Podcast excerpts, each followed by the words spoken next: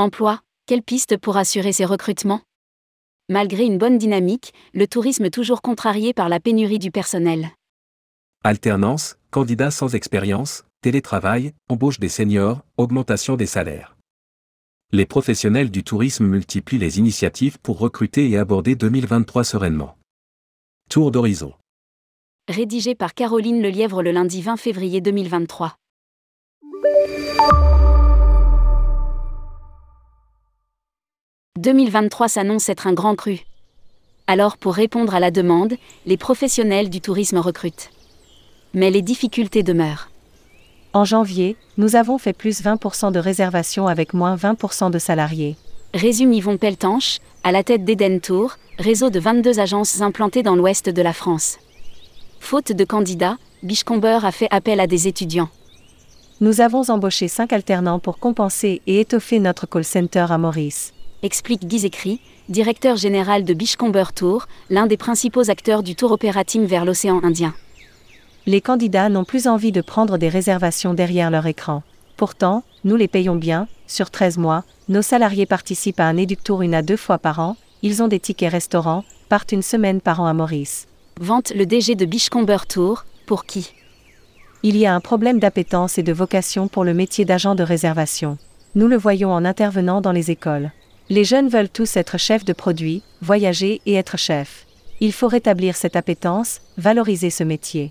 Aujourd'hui, même des candidatures de titulaires d'un BTS tourisme sont rares. Ils poursuivent tous leurs études en licence et master de management pour occuper des postes à responsabilité. Abonde Yvon Peltanche. Lire aussi, Tour Operating, 2023 s'annonce sous les meilleurs auspices. Quid du télétravail? Chez Alpitour, si des recrutements ont abouti. Ça n'a pas été facile. Nous avons reçu peu de candidatures et pas forcément en adéquation. Reconnaît Patrice Karadec, président d'Alpitour France. Pour répondre à ses besoins en personnel, le Théo a repensé sa grille de rémunération.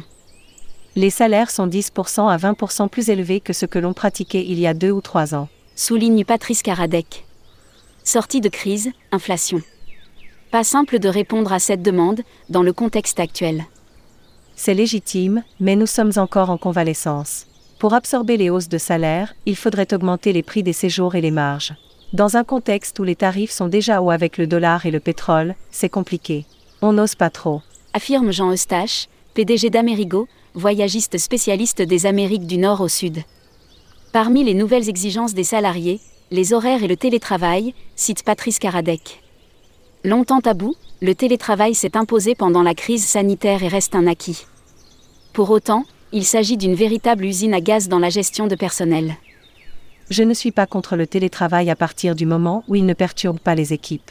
Quand on est une petite équipe comme la mienne, on ne peut pas avoir tout le monde à la maison. Nous avons apporté cette souplesse, qui n'était pas réclamée auparavant. Précise le patron d'Alpitour France qui octroie un peu plus d'un jour par semaine de télétravail. C'est l'un des plus grands changements depuis le Covid-19, reconnaît Guy écrit. Les tours opérateurs sont basés à Paris, mais plus personne n'habite la capitale. Les salariés vivent dans les départements limitrophes et doivent prendre les transports, qui connaissent en permanence des problèmes. Nous autorisons une journée de télétravail par semaine, mais c'est toujours complexe à organiser. Affirme le DG de Bichcomber Tour. De nombreux candidats souhaitent faire du télétravail. Quand ils sont en télétravail non-stop, ils en ont marre, c'est assez compliqué à gérer. Observe le PDG d'Amrigo, implanté à Senlis, Oise. Une autre difficulté. Le bassin d'emploi n'est pas extensible, regrette Jean Eustache, qui s'ouvre désormais à des profils issus de l'hôtellerie. Sur un marché de l'emploi à la faveur des candidats, le ghosting est de mise. Je reçois des CV auxquels je réponds, puis je n'ai plus aucune nouvelle. C'est assez frustrant. Ajoute le PDG d'Amrigo. La formation, axe fort de la stratégie de recrutement. De son côté, Eden Tour mise sur la formation pour étoffer ses équipes. Yvon Peltanche organisait un job dating vendredi 10 février dernier dans le but de recruter des gens qui ne sont pas forcément issus de la filière tourisme et de les accompagner par une formation express, de maximum deux semaines, délivrée par un cabinet.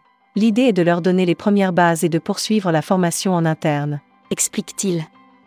Le recrutement, la marque employeur et la rétention des salariés seront les enjeux du plan d'accompagnement national mis en place par les EDV en partenariat avec l'Opco Mobilité. L'alternance semble être un bon moyen de recruter. Et même une super formule, selon Patrice Karadec, d'Alpitour France. L'équipe est capable de prendre en main un apprenti et de le rendre efficace très vite. Chez Eden Tour, actuellement trois alternants sont formés à la Selectour Academy. Je suis très content de la formation. Mais l'alternance est un projet intéressant si on est capable de conserver les gens derrière. Ils ont tous les mêmes rêves, voyager, faire de la production ou bosser dans l'événementiel. Reconnaît-il.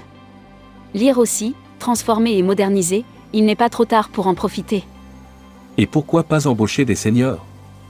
En repoussant l'âge de départ à la retraite, le gouvernement espère avec sa réforme des retraites augmenter l'emploi des seniors. Et dans les faits Est-ce ouvrir un nouveau vivier? Le problème sera celui du salaire, répond Guy Écrit, de Bichcomber Tour. Vendre des voyages par téléphone sans expérience. On ne peut pas aller au-delà d'un certain salaire. Avec de l'expérience, un agent de réservation est rémunéré 2500 euros brut. Lire aussi, pénurie de personnel, et si vous recrutiez un senior? Pour autant, les entrepreneurs ne semblent pas fermés à l'idée d'accueillir des profils de seniors dans leurs équipes. Nous recherchons des personnes qui ont envie, au-delà des compétences. Celles-ci s'acquièrent. Embaucher des seniors, des personnes de 55 ans, est un investissement envisageable. Affirme Guy Écrit, de Bichcomber Tour. On recherche une personne au SAV, quelqu'un qui sait rédiger, j'ai le sentiment que les seniors ont beaucoup plus de compétences que les juniors en la matière. Quand je recrute, je me projette sur 3 à 4 ans, alors pourquoi pas embaucher un senior de 60 ans? Assure Patrice Karadec. Avis aux plus de 55 ans en quête d'une nouvelle expérience. Publié par Caroline Lelièvre. Journaliste, tourmag.com.